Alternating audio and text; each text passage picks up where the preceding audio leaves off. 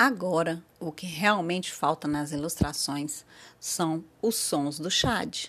As cabras balindo, os tambores tocando nas aldeias, as vozes em francês ou árabe. São as línguas nacionais, vocês acreditam? Francês e árabe. Ou nos 100 outros dialetos existentes no país. Porque, como eu já disse, tem várias etnias pelo Chad afora pelo Chad todinho, há várias línguas.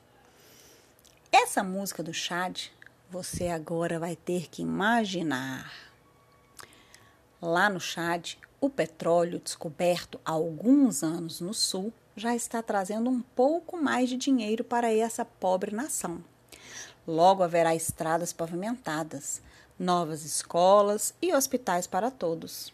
A vida mudará, mas, em parte, continuará a mesma. Sempre haverá pouca chuva, as mangueiras em flor e o poder da imaginação estarão sempre presentes.